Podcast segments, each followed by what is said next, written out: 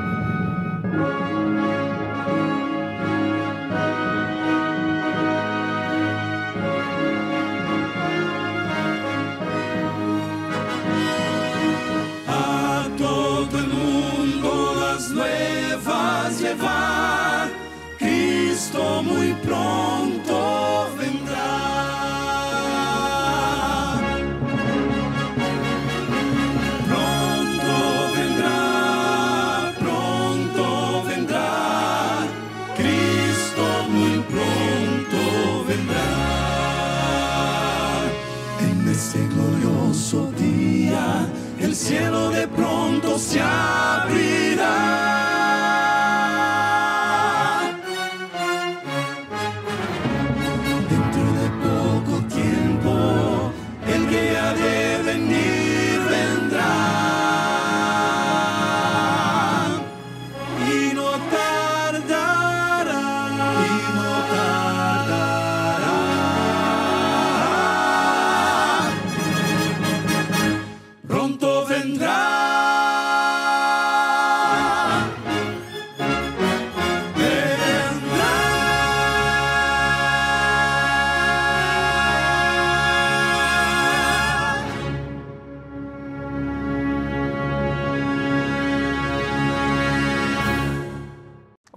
Qué alegría saludarte y darte la bienvenida una vez más a nuestro programa del día de hoy, Verdades. Gracias a Arautos du Rey por estar cantando con nosotros cada semana. Ellos están aquí para recordarnos que nuestro Señor Jesucristo muy pronto volverá. En un rato ellos van a cantar nuevamente.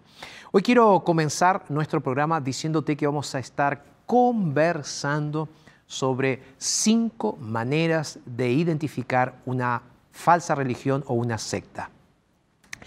Vivimos en un momento donde evitar el engaño parece casi imposible. Sectas, religiones falsas, inclusive algunas peligrosas ideologías están en constante aumento. Vemos falsos maestros, eh, falsos líderes religiosos, falsos líderes, inclusive a veces políticos, que continúan atrayendo multitudes que engañan a personas sinceras. Y hay un riesgo, y ese riesgo es enorme. Y es por esa razón que hoy quiero conversar contigo. Porque a través de los medios de comunicación muchas veces todo eso se potencializa cada vez más. Voy a hablar sobre eso en un ratito nada más. Ahora quiero decirte que desde aquí vamos a estar viendo esos cinco elementos para identificar una secta falsa. ¿Ok?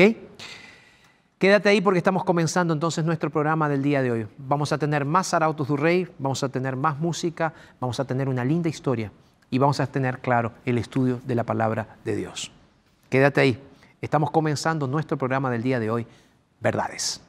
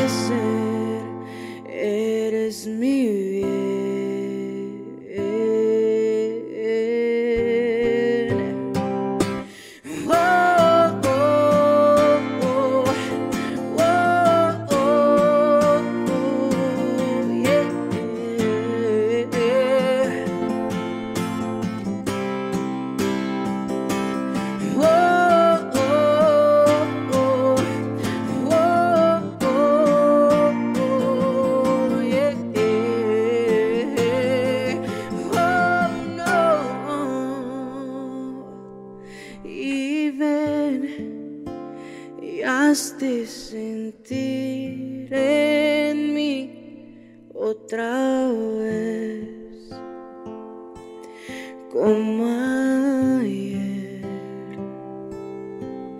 Y ven, molde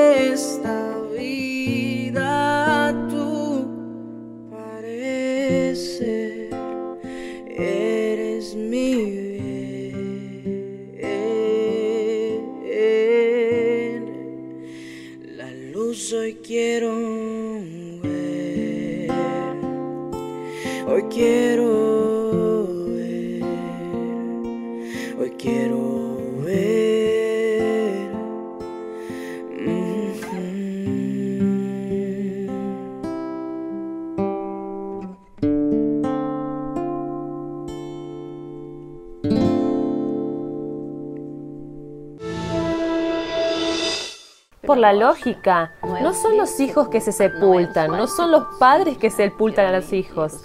Generalmente son los hijos que sepultan a los padres, ¿no? Y yo creía eso. Con 10 años, mi hijo hizo su primer cirugía y tuvo un problema en una válvula del corazón. Cuando fue el día 28 de julio del otro año, hizo la segunda cirugía. Y el médico le dijo que cuando él fuera adulto, necesitaba volver para hacer otra cirugía para sacar esa válvula porque estaba con la válvula de niño. Y en eso pasó, él creció, después él empezó a interesarse por las mujeres, andar de novio, empezó con una chica de la iglesia, pero no andaba tan bien. Después empezó a andar de novio con una chica fuera de la iglesia y él salió de la iglesia. Y yo sola orando, orando, pidiéndole a Dios, pidiéndole misericordia para él, que lo ayudase. Cada culto de oración, por favor, oren por mi hijo, yo pedía. Daba el nombre de él y el tiempo fue pasando. Llegué un día a la iglesia y vi un panel grande, un panel blanco con corazoncitos rojos. Y me acerqué a un hermano y le dije, ¿qué es lo que está pasando? ¿Por qué hay tantos corazones ahí? Y él me dijo, hermana, estamos en semana de oración y hay 52 nombres. Hay 52 corazones allí, cada uno con un nombre de hermanos apartados. Entonces yo fui y le pregunté, un poco en broma, ¿de casualidad el nombre de mi hijo está ahí? Y él me dijo, está así, el nombre de él está allí. Entonces cuando llegué a mi casa, llamé a mi hijo.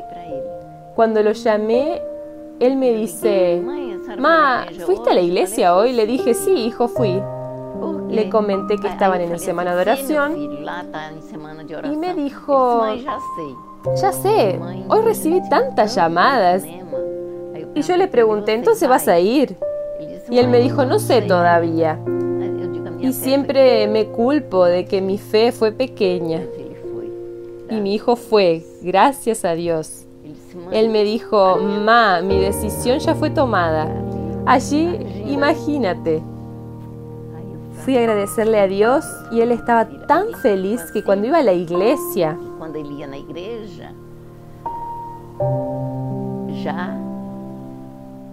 Cuando él escuchaba a alguien que "Está tenía un problema uma filha", con un hijo o una hija con problemas, le decía, ¿usted está orando por sus hijos o hijas? "Filho, você No deje de orar."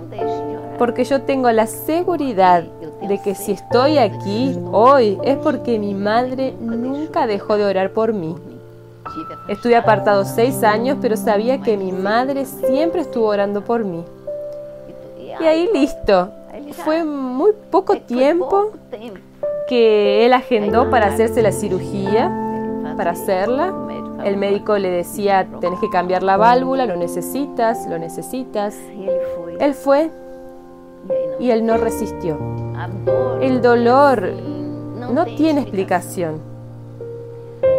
Ahora es un dolor, digo en mi caso, tuve mucha gente que me decía, sos "Não, una heroína. heroína." O que eu Lo que siento es la esperanza que tengo de encontrar a mi hijo en la vida eterna.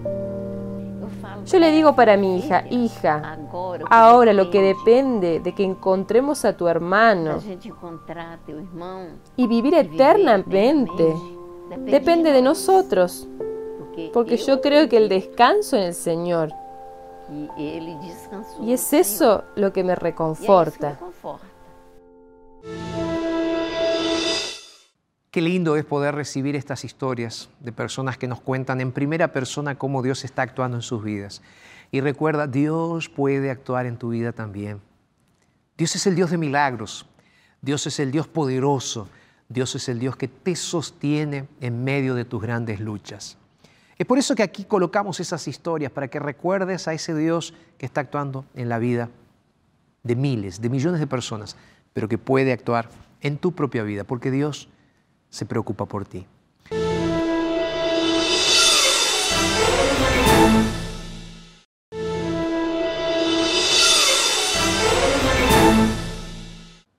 Gracias por estar en sintonía con nosotros, gracias por volver después de esta pausa y gracias porque vas a estudiar la palabra de Dios junto con nosotros. Y hablando de estar juntos en esta pandemia que todavía estamos viviendo en varios países, hemos podido aprender a relacionarnos de forma remota, ¿eh? a distancia.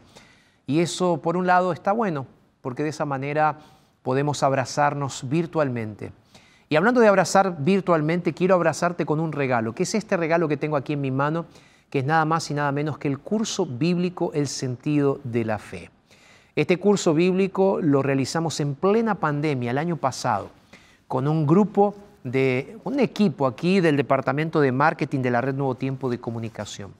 Lo grabamos, como digo, en plena pandemia en diferentes lugares, porque sabíamos que necesitábamos expresar la palabra de Dios de forma diferente. Tú estás viendo ahí algunas de las imágenes en este momento de cómo fue esa grabación, de cómo día a día puedes recibir inclusive en la comodidad de tu casa este curso bíblico. Son 15 lecciones que puedes tenerlas ahora en la comodidad de tu casa. El curso bíblico se titula El sentido de la fe, una producción que hicimos junto con el pastor Felipe Amorín, él habla portugués, pero hicimos esta producción conjuntamente y son temas de nuestro día a día. Pastor, ¿cómo hago para tener el curso? Dos opciones. La primera, tú puedes escribirnos a través de nuestro WhatsApp, que va a salir ahora en la pantalla si estás viéndonos. Es el más 5512 98 100 14 60. Si no nos estás viendo, si me estás escuchando por Radio Nuevo Tiempo, entonces te digo, nuestro número es más 55 12 98 100 14 60. Este es nuestro número entonces, ¿ok? Dije, hay dos formas. La segunda forma es a través de nuestra página en internet que es estudielabiblia.com. Sea de una forma o sea de la otra, nuestro equipo de la escuela bíblica te va a estar atendiendo. Y tú le dices, el pastor Jorge Rampoña me invitó a estudiar la Biblia, quiero estudiar la Biblia con ustedes. Y ahí todo nuestro equipo va a entrar en contacto contigo. ¿Qué te parece? ¿Te parece una buena idea? ¿Sí? Todo esto es gratis. Y es gracias a nuestros ángeles de esperanza, a quienes también les agradezco por hacer sus donaciones que nos ayudan a seguir predicando la palabra de Dios. Amén. Amén. ¿Sí? Entonces, si estás ahí en las redes sociales, escribe amén aquí abajo para decir muchas gracias a nuestros ángeles de esperanza y muchas gracias también a ti que estás con nosotros y gracias a Dios que nos ayuda a seguir predicando. Amén. Buenísimo. Vamos a hacer lo siguiente ahora. Ahí donde tú te encuentras, me gustaría invitarte para que podamos orar por el inicio de nuestro estudio del día de hoy. Vamos entonces ahí. ¿Dónde te encuentras? Eh, no sé a dónde estás en este momento, pero donde te encuentras ahí, vamos a inclinar el rostro y vamos a conversar con nuestro Dios. Padre, te agradecemos mucho porque podemos estar una vez más delante de tu presencia para abrir tu palabra. Venimos delante de ti, Señor, para que nos hables, para que te muestres, para que te manifiestes en este asunto tan importante, donde vamos a ver las diferencias entre una religión verdadera y una religión falsa. Señor, ayúdanos a entender tu palabra y tu mensaje es lo que te pedimos en el nombre de Jesús. Amén, Señor. Amén. Muy bien, estamos listos entonces para comenzar nuestro estudio de la Biblia del día de hoy. Te recuerdo que estamos estudiando el tema cinco maneras de identificar una falsa religión. Y ahí entonces pregunto, pero ¿será que hay maneras? ¿Será que hay formas claras de identificar falsos maestros religiosos, falsos cristos. Eh, ¿Será que es necesario prestar atención para que no seamos engañados? ¿Te gusta ser engañado? A mí no me gusta ser engañado. No, no. Por eso creo que este estudio que vamos a realizar el día de hoy es necesario para nuestra comprensión del tiempo en el cual estamos viviendo. Eh, por eso, de la misma manera que para identificar un billete falso de 100 dólares necesitamos conocer perfectamente las características del billete verdadero, quiero ahora que vayamos a la Biblia para entender entonces este asunto. Ahora bien, primero me gustaría que vamos, vayamos a ver juntos lo que Jesús dijo sobre lo que iba a suceder en el tiempo del fin con falsos dirigentes religiosos. Vamos a abrir la Biblia. ¿Tienes tu Biblia? Abre conmigo. Mateo capítulo 24, versículo 5. Voy a leer tres versículos, pero vamos ahí. Mateo capítulo 24, verso 5. Dice lo siguiente la Biblia, porque vendrán muchos en mi nombre diciendo, yo soy el Cristo, y a muchos engañarán. Lee conmigo el verso 11. Dice lo siguiente el verso 11 muchos falsos profetas se levantarán y engañarán a muchos. Vamos a leer el versículo 24 ahora. Dice así, porque se levantarán falsos cristos y falsos profetas y harán grandes señales y prodigios de manera que engañarán, si es posible, aún a los escogidos. Tres versículos. Y en los tres versículos Jesús fue extremadamente claro. El primero nos dice que vendrán muchos en el nombre de Jesús, diciendo, yo soy el Cristo. El punto relevante aquí que el propio Jesús dice es que engañará a muchos. Ahora, en segundo lugar, el segundo versículo que leí, que fue el verso 11, dice también que muchos falsos profetas vendrían en el tiempo del fin. Y vendrían también para engañar a muchos. Ahora, finalmente el versículo 24 nos dice también que se levantarían falsos cristos y falsos profetas. Primero Jesús dice, habla de cristos falsos, después habla de profetas falsos, y todos ellos harían señales y prodigios para engañar. Y ahí en el versículo 24 nos dice, aún a los escogidos. Terrible, ¿verdad? Mis queridos, esa será y esa está siendo la triste realidad del fin de la historia de la humanidad. Se levantarán falsos cristos, se levantarán falsos maestros, falsos profetas con un único propósito, engañar. Engañar al mundo y engañar a los propios seguidores de Dios. Es por eso que decidí hablarte de este tema y creo que este tema es tan importante. ¿Sabes por qué? Porque el propio Jesús dejó bien claro en Juan capítulo 8, verso 32, cuál debe ser el padrón que nosotros debemos seguir para estar seguros de lo que es verdad y de lo que es mentira. Eh, repito la, la ilustración que usé. ¿Cómo haces para saber si un billete de 100 dólares es verdadero o no? Simple. Tú tienes que colocar el billete verdadero o el billete falso delante del billete verdadero. Entonces, Jesús dijo en San Juan capítulo 8, verso 32, y conoceréis la verdad y la verdad os libertará. Entonces es conocer lo verdadero primero para identificar la falsedad de lo otro. Lo verdadero, la palabra, lo falso. Ahora, te pregunto, ¿a cuál verdad Jesús estaba refiriendo?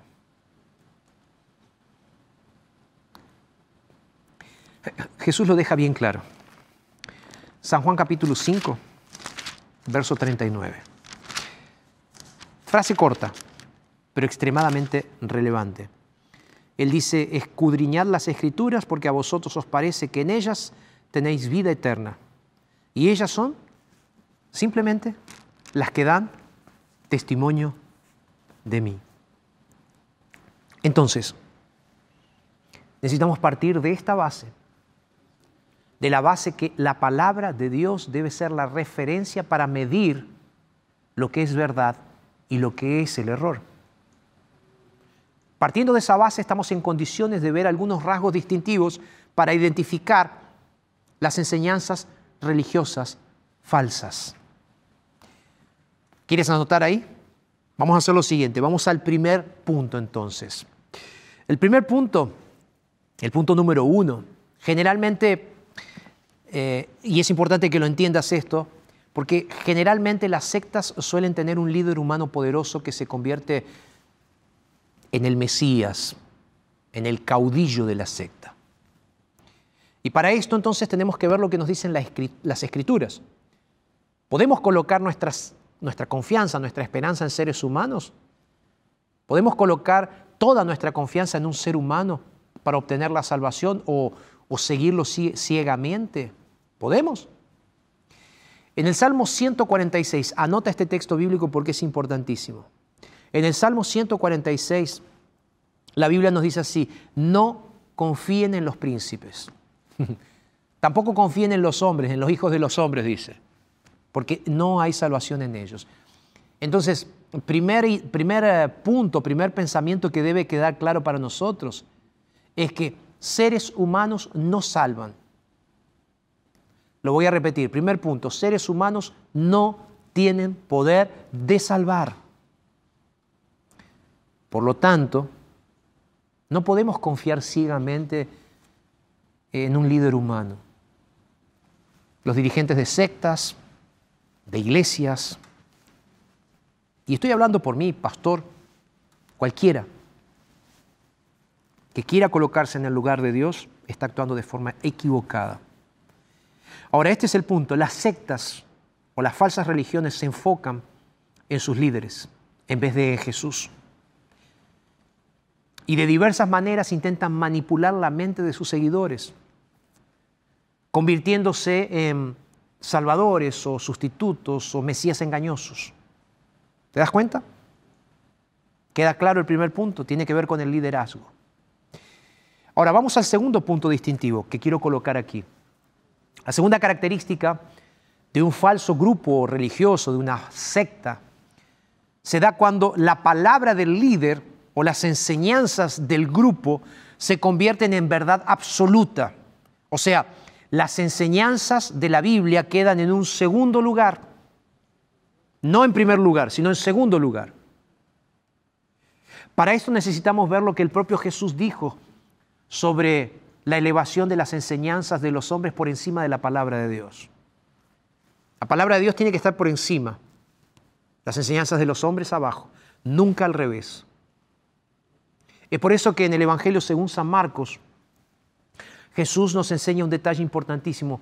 Él dice en San Marcos capítulo 7, versículos 6 en adelante, Jesús ahí está hablando sobre la hipocresía de aquellos que en vez de seguir las enseñanzas de la Biblia, sostienen las enseñanzas de seres humanos. ¿Sí? Él, él dice claramente esto.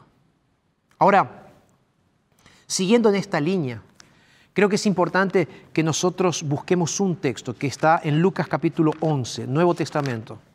Lucas capítulo 11, versículo 52. Si lo tienes ahí, búscalo es importante, me encanta escuchar ese sonidito de las hojas pasando, ¿no? Lucas 11:52. Mira lo que dice el texto bíblico. Dice, hay de vosotros intérpretes de la ley, porque habéis quitado la llave de la ciencia, vosotros mismos no entrasteis y a los que entraban se los impedisteis. Interpretaciones falsas. Líderes religiosos que le impiden a las personas estudiar verdaderamente la Biblia. Es por eso que aquí tenemos tanto cuidado de enseñarte la Biblia y enseñarte a pensar en la Biblia.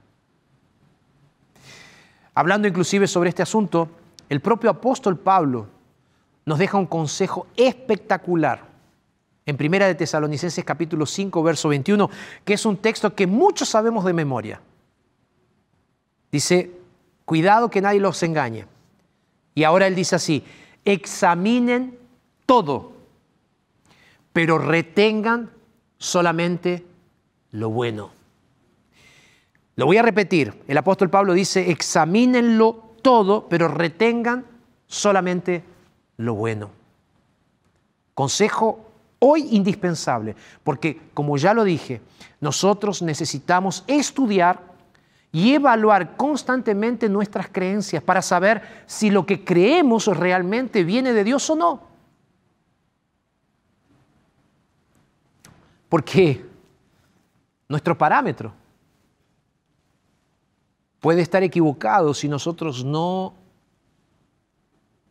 ponemos como parámetro la Biblia y ponemos las enseñanzas de seres humanos como el único parámetro. Jesús dejó claramente registrado cuál debe ser el parámetro del verdadero cristianismo. En San Juan capítulo 17, verso 17, otro texto que me encanta, él dijo, santifícalos. Él estaba haciendo una oración, estaba pidiendo por sus discípulos y él dice, santifícalos en tu verdad. Tu palabra es la verdad. Tu palabra es el parámetro. Tu palabra es lo que realmente vale. Entonces, solamente para nosotros los cristianos puede haber una fuente de verdad. ¿Cuál es? La palabra de Dios que es una guía confiable, que es una luz. De hecho, es la única luz verdadera, es la única fuente confiable.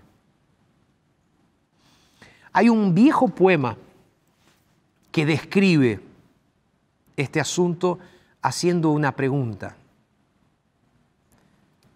Este poema dice, ¿qué me dice la Biblia? La bendita Biblia. Las enseñanzas de los hombres me han extraviado. ¿Qué me dice la Biblia, la bendita Biblia? Ese debe ser o debería ser nuestro único interrogante, como ese poema antiguo dice. ¿Qué me dice la Biblia? Esa es la pregunta constante de cualquier cristiano. Esa debería ser tu pregunta. ¿Qué me dice la Biblia? Repito, es la pregunta que todo hijo de Dios debe hacerse? ¿Te estás haciendo esa pregunta? La primera tenía que ver, volviendo a las cinco características, el ser humano, ahora el parámetro, la Biblia. ¿Qué me dice la Biblia? ¿Te animas a ir rápidamente al tercer rasgo distintivo para definir o para entender si una secta o una religión es verdadera o falsa? Aquí viene. Las sectas utilizan técnicas de presión para someter a sus miembros, a sus seguidores, a sus fieles. Y este es un contraste claro entre lo falso y lo verdadero. Porque Dios da libertad de elección a sus hijos. De hecho, la Biblia muestra claramente nuestra necesidad de libertad y nuestra capacidad de elegir también. Inclusive en el Antiguo Testamento, en el libro de Josué, aquel viejo líder, ya cuando se estaba despidiendo, el mensaje de despedida que él estaba dejando a su pueblo Israel, en ese discurso final de despedida, allí en Josué capítulo 24, él llega a decirle así a, a Israel, le dice, si mal les parece, sirvan ustedes a Jehová. Ahora, son ustedes que tienen que elegir. ¿A quién van a servir? Si a los dioses, a quienes sirvieron vuestros padres, o ustedes van a servir al Dios verdadero. ¿Van a servir al Dios de los amorreos?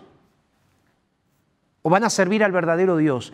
Y él dice así, amigos, yo tengo algo para decirles. Yo y mi casa serviremos a Jehová. Yo y mi casa serviremos a Jehová. Amigos, Dios nos da la capacidad de elegir. Dios nos da la capacidad de elegir. Y es por eso que en Apocalipsis capítulo 22, y quiero que lo busques en tu Biblia, Apocalipsis capítulo 22, hay un texto que nos va a ayudar a pensar mucho más o un poco más en relación con nuestra libertad de elegir y cómo debemos ejercer esa libertad. Apocalipsis 22, 17. El texto dice, el espíritu y la esposa dicen, ven.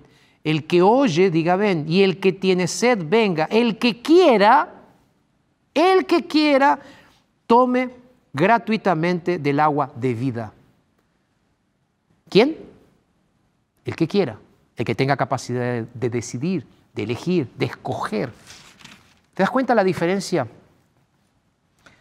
entre Dios y Satanás? En cuanto Dios da libertad a sus hijos para elegir, el diablo emplea técnicas de engaño, de presión. Satanás usa mentira para presionar las mentes de las personas, emocionalismos. Las armas de Satanás, son, de Satanás son falsedades, coerción. Ahora, Dios por el contrario, él permite la libertad de elección, aun cuando nuestras decisiones sean contrarias a su propia voluntad. Dios ejerce el poder más maravilloso que existe, que es el poder de la verdad y la atracción del amor. Por eso, mis queridos, todo líder religioso de cualquier doctrina o denominación que no siga el ejemplo de Dios en este sentido es una falacia, es una mentira. ¿Queda claro? ¿Puedo ir al cuarto punto? ¿Sí? El cuarto punto es un rasgo también distintivo de las sectas. Las sectas, iba a decir generalmente, no todas, pero en su gran mayoría recurren a los milagros como una confirmación de sus credenciales divinas. Es importante dejar claro que con toda seguridad Dios puede hacer milagros. La Biblia está llena de ejemplos y de hecho los hace. Pero, ¿cuál es la gran diferencia? Los maestros religiosos o los falsos maestros religiosos se aprovechan, explotan esta verdad en su beneficio. Entonces recurren a eventos espectaculares o al sensacionalismo como una especie de señal divina. Ahora, es importante recordar que Juan nos anticipó en el libro de Apocalipsis, nos dio una advertencia en el libro de Apocalipsis, que deberíamos tomar cuidado, porque en el último tiempo un poder engañaría a la mayoría, un falso maestro religioso engañaría en el tiempo del fin a la gran mayoría. Y ese poder está representado por la bestia de Apocalipsis, que usará su falso poder para engañar a todos. Apocalipsis capítulo 13. ¿Recuerdas? Versículo 13 dice que esa bestia también hacía grandes señales y dice que inclusive tenía el poder de hacer descender fuego del cielo. Interesante, esa bestia estaba engañando a todos los moradores de la tierra. Recuerda lo siguiente, que no solamente, no solo Dios puede hacer milagros, de hecho, el diablo también puede hacer milagros, puede hacer señales sobrenaturales. Si vas a Apocalipsis capítulo 16, ahí hay un ejemplo. Verso 13 y 14, Apocalipsis capítulo 16, verso 13 y 14 dice, vi salir de la boca del dragón, de la boca de la bestia y de la boca del falso profeta tres espíritus inmundos semejantes a ranas. Son espíritus de demonio que hacen señales y van a los reyes de la tierra en todo el mundo para reunirnos para la batalla de aquel gran día del Dios Todopoderoso. Y en Apocalipsis capítulo 19, verso 20, mira lo que se nos dice. 19, 20 de Apocalipsis. La bestia fue apresada y con ella el falso profeta que había hecho delante de ella señales, las cuales o con las cuales había engañado a todos los que recibieron la marca de la bestia. Mis queridos, es claro que Satanás puede y hará milagros en el tiempo del fin para engañarnos. Necesito ahora que tú entiendas esto. Y necesito que busques otro texto bíblico. Yo sé que te estoy llenando de textos bíblicos el día de hoy, pero son necesarios. Mira, un texto bíblico más. Segunda de Tesalonicenses capítulo 2, versos 9 al 12. Dice así, el advenimiento de este impío que es obra de Satanás irá acompañado de hechos poderosos, señales y falsos milagros, y con todo engaño de iniquidad para los que se pierdan por cuanto no recibieron el amor de la verdad para ser salvos. Por esto Dios les envía un poder engañoso para que crean en la mentira, a fin de que sean condenados todos los que no creyeron a la verdad, sino que se complacieron en la injusticia. Amigos, más claro. Es por eso que la única salvaguarda, la única manera de mantenernos seguros delante del engaño en este tiempo, cuando Satanás hará engaños y milagros poderosísimos, es la verdad. Voy a leer la última partecita del texto bíblico que acabé de leer, aquí en segunda de Tesalonicenses 2, dice, aquellos, a fin de que sean condenados todos los que no creyeron a la verdad. La verdad es más importante que las supuestas señales sobrenaturales. Satanás puede falsificar y falsificará señales y milagros. La verdad de Dios, la palabra de Dios, la Santa Biblia, proporciona un fundamento sólido para nuestra fe. Es por eso que te invito hoy para que abraces la Biblia y solo la Biblia. Me falta un punto más, ¿no? El quinto. El último rasgo distintivo. Te lo voy a decir así, generalmente las sectas obligan a sus conversos a abandonar sus familiares y amistades más cercanas.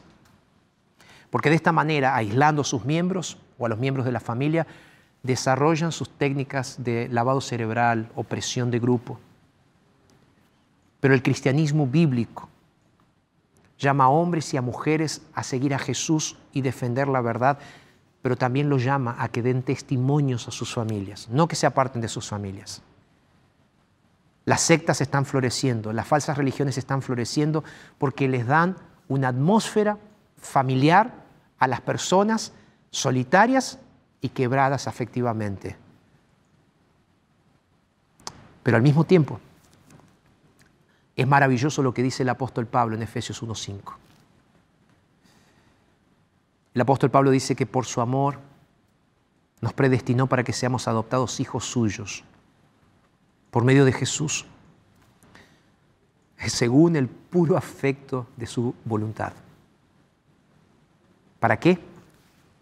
Para alabanza de la gloria de, de su gracia, con la cual Él nos hizo aceptos por el amado, dice el apóstol. Tú fuiste acepto. El Señor Jesús te aceptó. Y es en Cristo que tú recibirás el perdón de tus pecados y al mismo tiempo la oportunidad de formar parte de una familia maravillosa, la iglesia. Somos hijos de Dios porque nos convertimos en hijos de Dios cuando aceptamos a Jesús. Y de esta manera nos convertimos en miembros de la familia real del cielo. Jesús es un líder, un dirigente que merece lealtad, no por miedo, sino por amor. Su palabra es una guía, es nuestra guía segura, es nuestra base y nuestro fundamento. Y el milagro más grande que Dios quiere hacer en nuestra vida no tiene que ver con eventos externos, tiene que ver con la transformación del corazón. Una vida transformada es el mayor milagro. Cristo, Jesús, nos da el maravilloso sentido de pertenencia.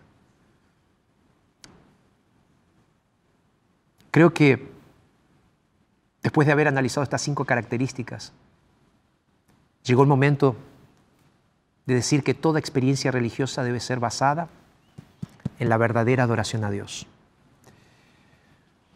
De hecho, de hecho, este es el supremo mensaje que aparece en el libro de Apocalipsis capítulo 14, verso 7. ¿Lo recuerdas? Apocalipsis capítulo 14, verso 7, ya lo he leído varias veces en esta temporada de nuestros programas. Dice, temed a Dios y dadle gloria, porque la hora de su juicio ha llegado. Adorad a aquel que hizo el cielo y la tierra, el mar y las fuentes de las aguas. El mensaje de Dios para los últimos días es un llamado a entregarle nuestra lealtad indivisa, completa, a nuestro amante creador.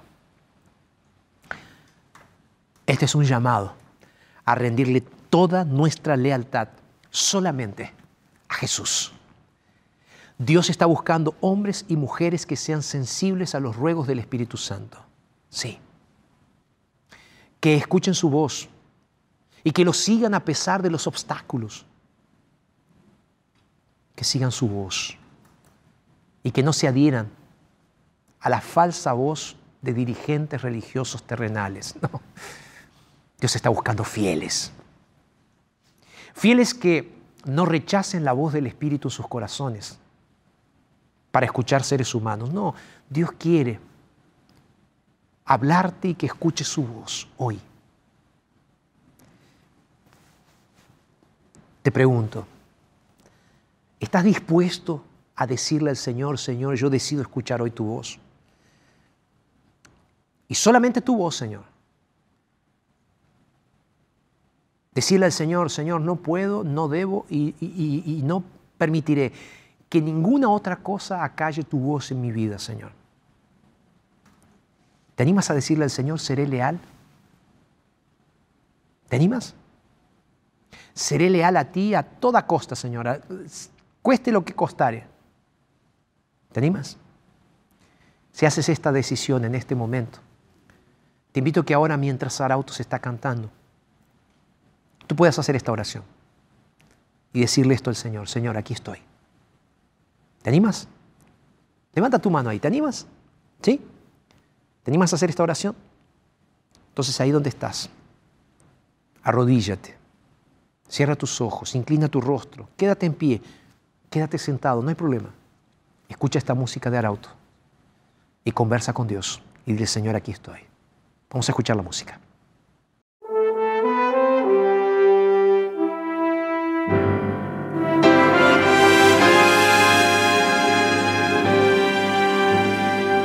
Solo hay un lugar en el trono de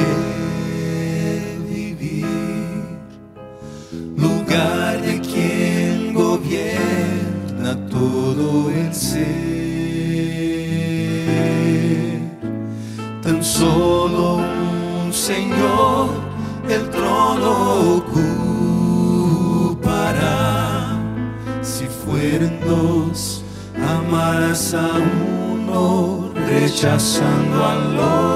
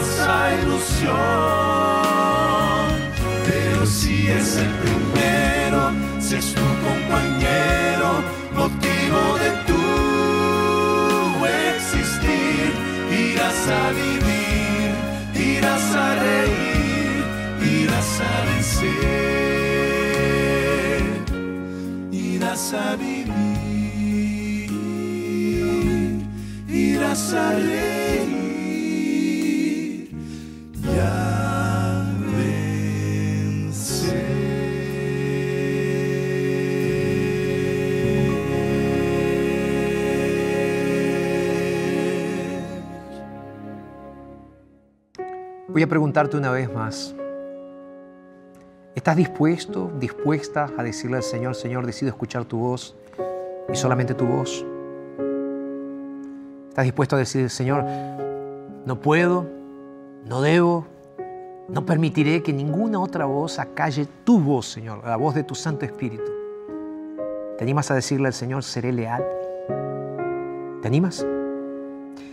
Sabes, yo quiero terminar leyéndote una cita de una escritora cristiana llamada Elena de White. Ella escribió esta maravillosa cita que dice lo siguiente, la mayor necesidad de este mundo es la de hombres que no se vendan ni se compren, hombres que sean veraces y honestos en lo más íntimo de sus almas, hombres que no teman dar al pecado el nombre que le corresponde hombres cuya conciencia sea tan leal al deber como la brújula al polo. Hombres que estén de parte de la justicia, aunque se desplomen los cielos. ¿Aceptas el desafío? ¿Aceptas buscar a Dios? ¿Estás dispuesto a decirle al Señor, Señor, seré fiel a ti?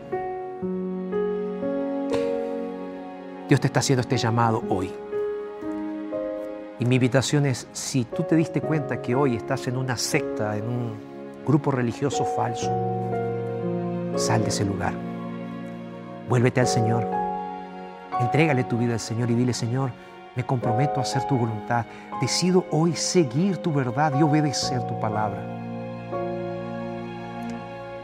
Cuando tengas a Jesús como tu único, mi verdadero Salvador, vas a ver que tu vida va a cambiar. ¿Puedo orar por ti? Señor, te agradecemos por el mensaje de este día.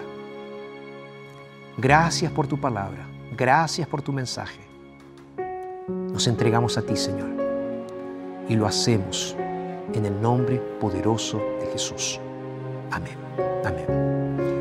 Recuerda que si tomaste hoy una decisión importante en tu vida y quieres estudiar más la Biblia con nosotros, es muy simple. Nos escribes a nuestro WhatsApp más 55 12 98 100 14 60 y vas a tener la posibilidad de estudiar la Biblia para conocer más a Dios. Si en tu país se permite ya reuniones públicas y quieres venir a una iglesia adventista del séptimo día, te invito para que vengas, eh, encuentres una iglesia en nuestro sitio, encuentraunaiglesia.com. Te esperamos. Como siempre lo digo, si lo dice Dios en su palabra, entonces es verdad. Un abrazo y hasta nuestro próximo programa.